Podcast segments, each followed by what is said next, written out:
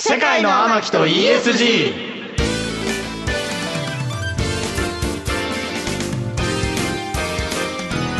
こんばんは。そして初めまして、三木幸太郎です。今夜からスタートする新番組、世界の天木と ESG。毎週水曜日のこのお時間、どうぞお付き合いください。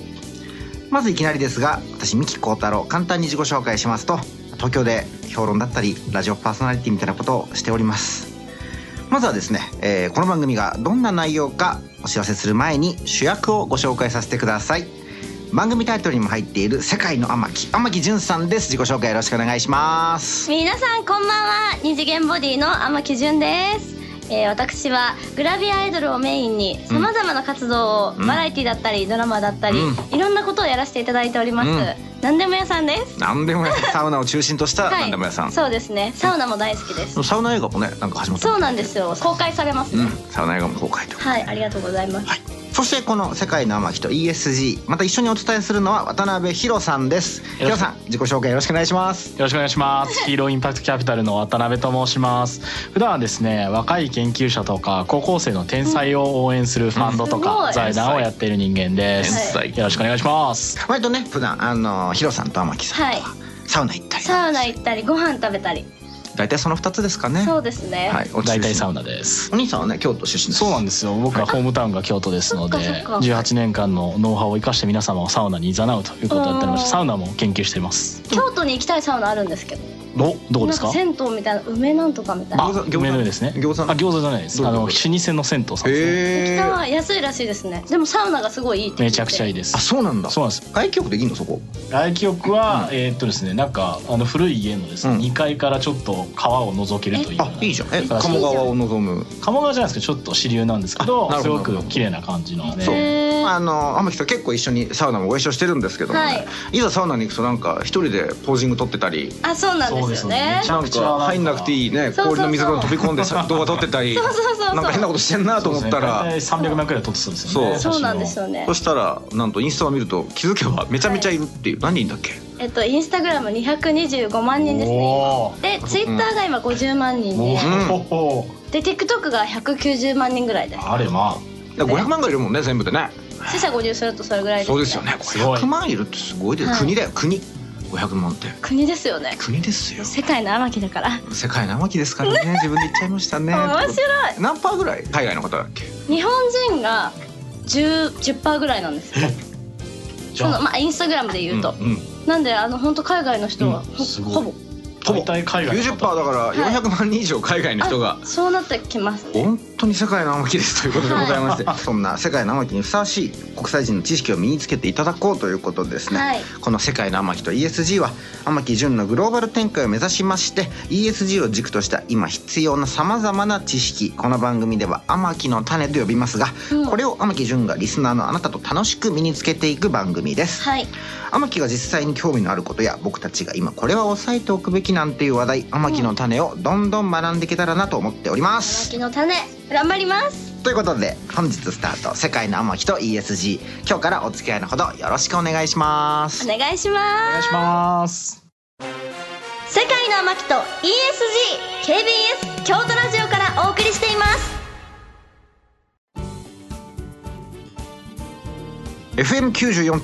FM94.9AM1143 KBS 京都ラジオからお送りしている今日スタートの新番組「世界の天木と ESG」天木純のグローバル進出を目指しさまざまな知識「天木の種」をリスナーのあなたと一緒に学んでいく番組ですそしてさまざまな学びを進めていくこの番組にとって欠かせない人物を紹介します哲学研究者の野村正樹先生ですよろしくお願いします野村正樹です。よろしくお願いします。お願いしまお願いしますということで野村先生今何を知っているのかこれまでどんなことをやってきたのか簡単に経歴を教えていただけますかはい、よろしくお願いします。えっと私はですね、哲学の論文を書いたりですとか、うんまあそういう本当になんか物事の根本を考えるっていうことをなんか本書いたりとかじゃなくて論文で大学の先生たちと議論して、すはいで世界に発表するっていうふうなことを研究者としてやっています。すごいいよ、うん、で元々はですね、あの東京大学ほえ東大に入りまして、で東大卒業して、はいでえっと京都大学の大学院も卒業しています。えーはい、と東大と京大の大学院の間にん経済産業省っていうところ、まあ、いわゆるキャリア官僚と呼ばれる国家公務員をすごいしていました。はい、いろんな仕事がありますね。何でも知ってそうですね。何でもしてそうですね。うんそうなので、えっと、本業は哲学の研究者なんですが、はい経済産業省でその政策うん。なんか国全体どうしていこうかっていうお話ですとか、はいうんで経済産業省なので経済とか産業のことをうん特に中心にですね、はい。例えば、えっと、少子高齢化に対してうんどういうその産業政策、うなわおー健康になるようなうんサービスとかプロダクトをーうんうん日本でどんどん増やして、はうい。んそれを世界にどうやって、まあ、届けていくかみたいな話をしたりとか、気になる。気になるありがとうございます、気になるね、ゆっくりとねご説明していきますのでね、楽しみにしててください。はい。えっと、今年のですね7月から、はいあのハーバード大学おおすごいハーバードって本当にあるんだね。なんか YouTuber とかがねうん歩いてるあの本当にあるみたいえで,、はい、でそこのあの行政政策とかうん行政の研究をする大学院にうん留学予定ですとすごい感じなるー、ほそどうですね。こんなに頭いいのにまだまだ学ぶんですねあ。の大好きな勉強ねすご勉い。強大好きいただきました。早速天木さん一つ目のはい天木の種発表してください。 ESG って何まうずんこの番組のタイトルにも入っている ESG 私全然なんかこのメンバーで会話で出てきてたなっていうぐらいでうんうん内容全く知らないんです、なるほど、うんそうだから何の頭文字かもわからないし、あの最初の「天木の種」はこれかな教えて野村先はい ESG ですけれども、はいあのでまず一つ目の E がエンバイロメント環境ですね生環境そううんで S がソーシャルうんはいこれソーシャルメディアのソーシャルですね、はい、うん社会のこと一生懸命メモ取ってますね、偉いね。はい えはーソいーシャルメディアっていうのはあ SNS ですねそうそうそうはい環境社会あともう一回ガバナンスっていう単語で、ガバナンスはいうん企業統治って言ってお会社をどうやってきちんとルールにうんまあのっとってルールを守ってはい運営していくかっていうことえめっちゃ難しくないですか ES むずいぞ。やばいじゃん頑張れよ。はいお願いし ますすごい簡単に言うと、うんはい今までこの ESG が世の中的に広がる前って、はいまあ、ちょっと言葉悪いんですが、うんまあともかく自分たちのお金を儲けようみたいなあーところはどうしてもあの投資お金を投資するときに考え方として主流だったと。うんうんうん。なんですが今言った ESG い環境のことと社会全体のことと、あとはまあ自分の会社をルールちゃんと守ろうねっていう悪いことせずに、っはいていうことを大事にして、えーうん投資もやっていこうと、はいうんこれお金だけじゃなくてもういろんなことを考えてですね、うんえっと、世の中投資を回していこうねっていうふうなことが、まはあ、い最近言われるようになったねというお話であります。うんそうなので ESG って言葉というよりは ESG 投資とかはい、うんなんか投資っていう言葉と一緒にセットで使われることが多いですね。へーでなので、えっとまあ、今までうん経済的な利益、お金儲けばっかり優先してきたけど、んまあ、いろんな人のこと環境のことで会社の中のあの、はいルール守ろうってことも大事にしていこうねっていう考え方が、うんうんまあ、最近世界的にはい流行してきているね、ということがあります。へー意識高いですね世界中が意識高いよ。いやそまさにそれなんだよ。ねまさにそれ。本当にうんまさによくすごいね本当に理解が早いね。えなんで今日そんなに気持ちよく受け入れてくれいるんやでいすかやいや、ま さに今のは本当そう、今の意識高いで一言に尽きちゃうから。そうですよねいやいや、本当に飲み込み早いなと思背っ筋がて。伸びますよいや、飲みますよ。ねえっと、でも、はい世界中が意識高くなると、意識高くない人が取り残されちゃうみたいな残話をされてます確かにうんそうだからね僕らも意識高めなきゃいけないのかっていう話を、はいまあ、今うん日これかうらんしていきたいなと思います。確かに確かに。はいでもともと ESG っていう考え方自体は、うんあの国連の事務総長をやってたはいコフィアナンが提唱した、まあ、あの投資の原則、はい、うんつまり、えっと、結局国境を越えてお金をいろんな企業に投資して、うんうんで投資された企業が頑張って例えばビジネスを作るとかはい研究開発すると、うんうんでそれで儲かった分だけ、えっと、投資した人にお返しをするっていうふうなのは、うんまあ基本的な流れですそうだねはいなんだけれどもさっき言ったように ESG の3つっていうはのをい大事にしているとこにこそ投資をしようねっていうふうなことを、うんまあ言い始めた、うんはい何十年か前で。で何十年か前行ってきた時も、うんまあ、賛同してくれる人は多かったんですが、ここ数年やっぱりその環境問題とか、はいあとは人権問題がいろいろと、まあ、うん目に見える形で、うんうんなんかどんどんどんどん悪悪化というか表面化してきている環境とかね、うそうだよね。うん。んですし、温暖化とか。温暖化そうそうそ少うそう。子高齢化そうそうそうそう。はいはだからあの今グローバリゼーションって言葉って聞いたことありますいないですグローバルってわかりますよねグローバル世界そうだからリゼーションっていうのは要するに世界になっていくみたいな感じで、うんあーで日本語にすると世界経済の一体化って言われるんですけどへつまり僕らが今食べてるものとか、うん僕の今目の前に MacBook ありますけど、はいこれアメリカのブランドですねとうか、んじゃあパーツってこの部品ってはい別にアメリカや日本だけじゃなくて世界中から輸入していますと、うんんうんでこの Mac を充電したはい電気って日本の発電所で発電してますが、うんその元になった燃料とか資源ってうん海外から輸入してるものもたくさんありますよね。火力発電とかだからねだから僕らが今普通に生活してるのって日本だけで完結しているものではなくてうんうん世界中のいろんな関係の中で成立をしていますと。はいうんうんで考えると当然なんですがあの環境問題とかって地球全体の課題です、ううんんで環境問題を生んだ僕らの経済活動うんはい全部僕らがご飯食べるのも MacBook 使うのもテレビ見るのももう国境を越えていると。はいうんうんとなるとうんこれを解決する時って国境を越えてみんなでちゃんと立ち向かわないとダメだよねっていう確かに確かそにうそうだから結局経済全部つながってるし、はい環境問題も人類全体どころか、うん地球にまで全体に影響があるのに、まあ、例えば東京だけとか、うん日本だけでは全然対応ができないと。確かにみんなでね解決しないとそうそうそそうでだから一番なんというかあの分かりやすいというか、はい多くの人に届きやすい多分お話がうん CO2 二酸化炭素うあんあはいで知ってます僕らほらあの学校で地球温暖化って聞いたことあるでしょありますそうあれってすごい簡単に言うといろんな機械作ったりとか、まあ、あの建築したりとかえー車運転したりとかすると、はい CO2 だとかがどんどん排出されてしまってちゃうと、でその CO2 が地球を覆うとあの温室効果って言って、うんはいまあ、要するに地球の熱がたまりやすくなってうん気温が上がるよねと。えあだってあと毎年夏暑くなってますもんは暑いよねそうそうそうということで、まあ、CO2 も何十年とか引いたら何百年みたいなあの期間でい地球に蓄積されてきたのでだからまあ日本だけとかこの3年5年だけとかでは解決できないと。うんだからこれから世界一体になって一緒に頑張って何百年スパンで、うんまあ、環境問題なんとかしていこうねみたいな話を言ってるのは ESG っていう、意識高いですねだって、うんえそれ CO2 ですよね、うん環境問題気にしてるからそう電気とかもすぐ消すしあいいじゃんおー冷蔵庫スパンって閉めるよおーいいじゃんおーすごいまあいいじゃんスパンまずく ないスパン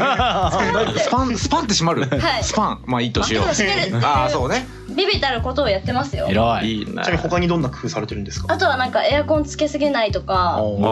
おーおばあちゃんちとかってもううちわだったんでうんおーお頑張ーって扇風機使ったりとか、うんお一応考えてるけどもう切れないなと思って考えるのやめてたとあやめんなしやめてたのねやめてたところやめんなよマジかやめたかーそうだから地球全体の課題ってまあ僕ら一人一人の課題でもあるので、それをみんなで解決しなきゃいけないとみんながうんなんとなく合意してきていると、うん、うんだからそれを守ってない人ってどうなのっていうふうに世界的にすごくなんか厳しい、うんありえなくないってありえないありえないそうっていうねっていう感じになっていくと。だからさっき言った投資はい、あの企業って会社ってあのお金を投資してもらってうんそのお金で研究開発とか新しいビジネス作ったりしてうんうんでそれでまあお金儲けしてでまあ世の中にいいこともしながらそのあの投資家にも返していくっていう流れなので逆に言うとこの ESG ってことやってなくてうん ESG 大事にしてる投資家からうんはいうん投資をしてもらえないとなるとううんん企業はなかなかいろんなことができなくなっちゃう。うんあーおそっ金か資金がないからお金ねがないから、そうそうそうそうっていうのを、まあ、世界全体でうんルールにして、はい ESG ちゃんと守ってるところに積極的に投資をし、うんへでーそうじゃないところは投資が受けられないのでお金がないかうらん事業できなくなるねっていうことの流れが徐々にできつつあるよ。いい傾向ってことですよねそれがねもうすごくいい質問でただいいところだけではないんじゃないかうんもういいところに気がついたね本当ですか二つ目の天木の種にしちゃおうかいいことばかりじゃないってどういうことなんですか教えて野村先生はいで ESG っていう考え方自体は、はい多分すごくいいものなんですけど、うんうんあの厳しい見方をすると多分2つの点で、うんまあ、問題があるんじゃないかなと僕は思っています。はい二つ2つで1つ目これすごく厳しい見方なんですけども、はい、 ESG ってまあさっき言ったようにいいお話ですとうんでだけどこれってただの綺麗事で、うんうん本当はお金儲けなんじゃないかっていうふうなことをうん多分そういう視点があると。ううんんで2つ目が ESG みたいな話ってうん最近あのヨーロッパとかが、うんあの言い出して、うんはいでまあ世の中世界に広がってきてるんですうが、んこれ例えば日本にはもともとそういう考え方があったんじゃないかっていう話うが、んううんうんでこれから一個ずつお話をしていきたいと思います。はいはい綺麗事の言っておきながら結局お金儲けなんじゃないのかっていうお話は、うんこれですねあのまあなかなか難しいお話なんですけど、うんポリコレポリティカルコレクトネスわかる政治的に正しいかどう知っかてるパリコレあーいいねいい ねわかんない。いろんな発信とかいろんな企業の活動自分の活動も、うんそれって本当に正しいのっていうふうにすごく厳しく上げ足取りする、うん上げ足取りとか,、うんな揚んげか足取りわかります。いちゃもんつけるみたいな、はいうんうん世の中が徐々に来ちゃってて、うんはい。例えば、まあ、野村はラーメンが好きですはい。うんはい。でツイッターに「ラーメン好きです」ってつぶやいたとしましょう、はい。うん。そうするとラーメンを食べられない人の気持ちも考えろみたいな、リリプが例えばリプが来るとかね、はい。ラーメン好きなんだったらそば食うなよみたいなリプが来るとか、ね、めんどくさいんだけど。うんうんでもまあこういうのはちょっとイチャモンすぎるけれども、みたいなことが結構その世の中でもかなり広がってきちゃってる現状があると思います。はい。確かに。つまり冷静に考えた時にその指摘とかうん問いかけうん。とか提案って妥当つまりいいのって話がたくさん増えていると。はい。その上であの ESG って今どういうことになってるかっていうと、ううんん。すごい簡単に言うと採点基準みたいなものがありますと。うんはいうん各会社がうん ESG をどれぐらいうん。守ってるんですそかうちゃっんてとやいうっこてとんなをってへそうー点数というか数字にして、うでん。あなたこうやってますねやってますねみたいな話をしていて、うん。うんでこれどういうことかっていうと採点基準があってうん採点する人がいるってなると、はい。これが実はビジネスになってるっていうああ、その人のさじ加減だっていうことだからです。あそう採点者決まってんのよそうそうそうそうへえ。おっしゃる通りでその採点者とどう関係を作るか仲良ければ、ってこともありえなくはないうんあり目ができちゃうかもしれない。例えばもそうだし採点基準こうでうす、ん。でこの採点基準に合わせてね A さん B A 会社 A 会社 B 会社 C さんうのん。時に、この採点基準を満たせばいいっていうのが本当にそうなのかってことは、うんかなり厳しく見なきゃいけないつまり採点基準も採点する人も本当に公正で中立的で、うん。う。うんん。まあなんていうか真面目で誠実な人たちなのかとか、うん。もしくはそれが仮に真面目で誠実であっても採点基準を作ってうん。採点するということ自体にお金が発生してるんです。はい。ってなるとあ結局ビジネスじゃないかっていう話もあると。えっと、例えば一例ではい。女性の管理職の、えー割合をうんじゃあ上げてくださいっていうのをうん。例えばその ESG の中で結構まあみんな言っていますと。へえう。ん。でそれ自体は多嬉し分いそういいこと、んううんいう時にすごく卑怯な裏技があって大きな企業がありますと。うん。大きな企業ってグループ会社子会社にうん。例えばあの電話の対応する人とか、うん。うんもしくはいろんなその、えー事務作業やってくれる人とかっていうのの別会社を自分のグループに持ってますと、うん。でこういうグループをうん子会社とかグループ会社から自分の会社に、うん。まあ、いわば合併するうと、んはうい。ん。別に合併自体は合法ですよ、うん当然ねその合併するんだけども仕事内容そのままなので、ううんん。その合併した会社の人たちに結構簡単に課長とか部長とかの立場を上げちゃう、う。うんんでも給料変わんないっていうああ。そうすると親会社の中で例えばあの今残念ながらうん。うん。あのコールセンターとかお電話対応される方って、うん特に日本は女性の比率が高いので、うんうん確かにそうするとまずその子会社だった人たちが親会社に、うん。まあ、多くの女性が入りますとう。んはい。でその人たちにうん肩書きだけ課長とか部長とかにしちゃうみたいな。うん。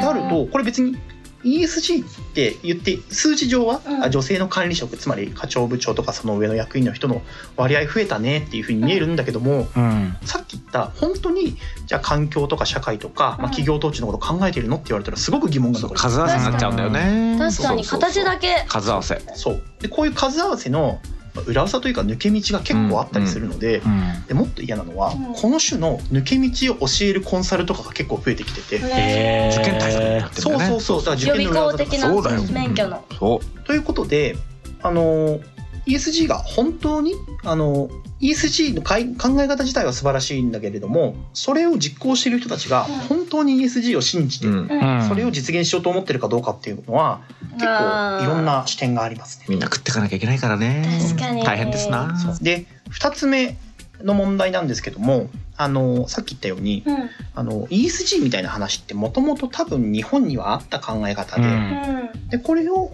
今ヨーロッパの価値観ヨーロッパの言葉で、まあ、世界に広げられて日本もすごいねってなってると。うんうんそもそも ESG って全部英語なのでうはん。うんこういう世界的なルールを作ろうとか、うん基準を作ろうさっき言った採点基準を作ろうっていうのは、い。うん。まあ、ヨーロッパがすごく、まあ、強かったの、うん伝統的まあいいよねに、強い。歴史的に連も、中はねあのヨーロッパってあの歴史的に見ても、うんいろんな国が乱立うんたくさんできてきて、うん合。併されたりとか、うん戦争し合ったりとかってことをずっとしてきたので、まあへーすごく簡単に言うと条約で、はいまあ、みんなでこうやって約束しようねみたいなことうをんずっといろんなところでやってきた、うんうんでそれに比べて例えば、まあ、日本とかっで、て、そそもそも鎖国してたりとかでもちろん日本国内では戦国時代とかあったけれども、うんでもそれってあの言葉が一緒だったりとかはい宗教とか文化的なものがすごくほぼ同じとか近かったりしたので、うんヨーロッパってもちろんキリストとイスラムのうん戦いもあれば、キリスト教の中でもいろんな、ねね宗派が揉めてきたからねそううん揉めてきたと。ねでそこでじゃあみんなでこういうルールにして守ろうねっていう風なうん条約とか、うんちょっと難しい言葉をつく使うとグローバルアジェンダって言うんですけど、うんえなんか聞いたことあるかも聞いたことあるけどないんじゃねないんじゃないあんまないんじゃねなんか洋服のブランドみたいなえそうだね そうということで、ははいいなのであの逆に言うと、まあ、日本はそういう例えば、まあ、グローバルアジェンダえグローバルアジェンダそうヨーロッパちょっとうるさい生徒会みたいなとこあるんですよヨーロッパのあルールでいろいろルール作って帰りの会でガチャガチャ言うんですーよ、うんうん環境の音とかもわかりやすいそうあで一応言っておくとそれが悪いというわけではなくて、うんあのそうね国際社会でねやっはぱいルールは必要だし、秩序がねそうそうそうで今の人類社会は、うんまあ、たまたまヨーロッパとかが影響力強かった流れがありますが、まあ、その上に成立してきたところもあるので、うんまあ、一概につまり全部悪いとは思ってませんし言えないと思いますと。ただただ特にサステナビリティとか、うんまあ、あのうん ESG とか、うんねだから例えば分かりやすいので言うとはい自然を、まあ、あのサステナブルはいうん持続可能に知ってまね知ってる、はいうん持続可能なエネルギーね、そうサステナブルエナジーとかねリニアブルエナジーとかいう、はいサステナビリティって、うんあのこれ考え方すごくあの哲学的な話をしちゃうと、はい人間と自然が分かれてるからああだから自然を開発してきたからうんその自然を、えー維持しようとか持続しようっていう考え方になるんですね。うんだけれども例えば日本の価値観とか、うんまあ、いろんな文化性とかで言うと自然を分けずに自然の中で一緒に生きてくるみたいな、うん生きているうん共生ってやつはいうんがすごく、まあ、あの奥深いところにあります。うんあということはそもそも自然を維持しようと思ってるのではなくて、うん自分たちは、まあ、一緒の存在というかーううんんじゃあ例えば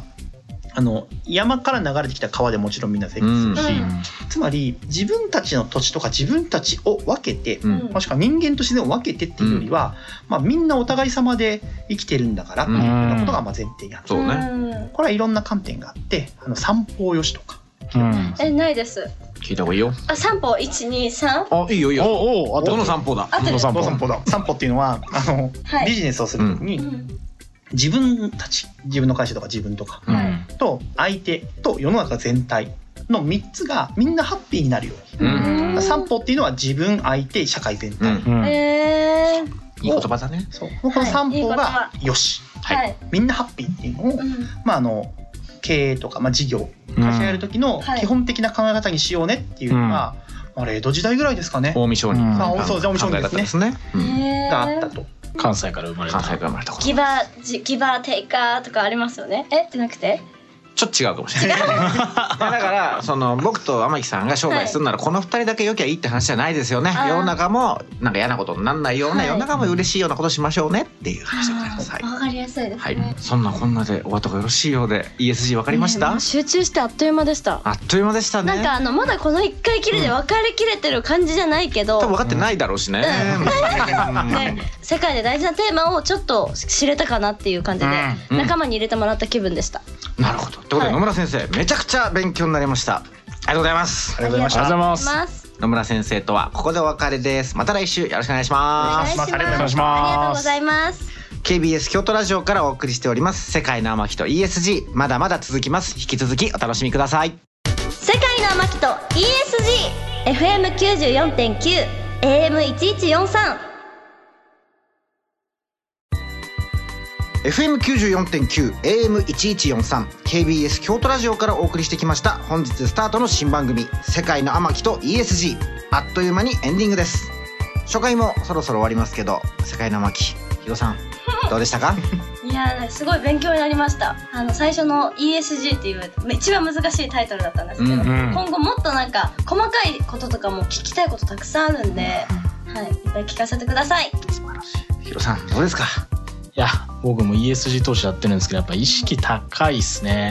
うんまあなんか僕ら意識高くなくて困るのかなと考えてたんですけど、ん最近僕が投資短期になりまして、牛に投資したんですね牛ってビーえフ牛ビビーフなんですよ、うん牛でこいつですねゲップをするんですけど、んあのゲップをすることでメタンっていうですね、あの二酸化炭素と似てる温室効果ガスが出ちゃうんですけうんどはいはいはいはいそれがですね実は気候変動とかう温暖化の10%くらいの原因を実は占めてたりするんですね。でこれ僕らやっぱ意識高くしとかないとですね純ちゃんもしかしたら僕ら牛食えなくなるらしいんですよね。えちょっとなんそれはか、困るるうんオーストラリアとかニュージーランドでゲップ税が導入されるのが間もなくということらしいのゲップで。税何なんですかそれゲップしたら税金払わなきゃいけない、ねえやば牛ちゃんがね。っていうのはこれはなかなかピンチだなと、うんなので我々意識高くて悪いことあるのかっていうといいこともあるので、うんやっぱそれなりに意識高くしてる理由っていうのも僕らは日々見つけていかなきゃいけないんじゃないかなというのが今回のまとめかなと思っております。そんな天才にも投資してるヒロさんちょっはい、頑張ってとしてます。幅広いですねとということで番組ではあなたからの感想や天木純にこんなことを学んでほしいなどたくさんのメールをお待ちしていますメールアドレスは amaki.kbs.kyoto 天木 .kbs.kyoto です番組ホームページのメールフォームからも送っていただけます天木を世界に連れてってくれるメールお待ちしてますねはいそれでは「世界の天木と ESG」1回目の放送もそろそろお別れの時間ですこれから毎週水曜日のこのお時間お付き合いのほどどうぞよろしくお願いしますここまでのお相手は三木幸太郎と渡辺博人天木純でしたまた来週お目にかかりましょうさようならさようなら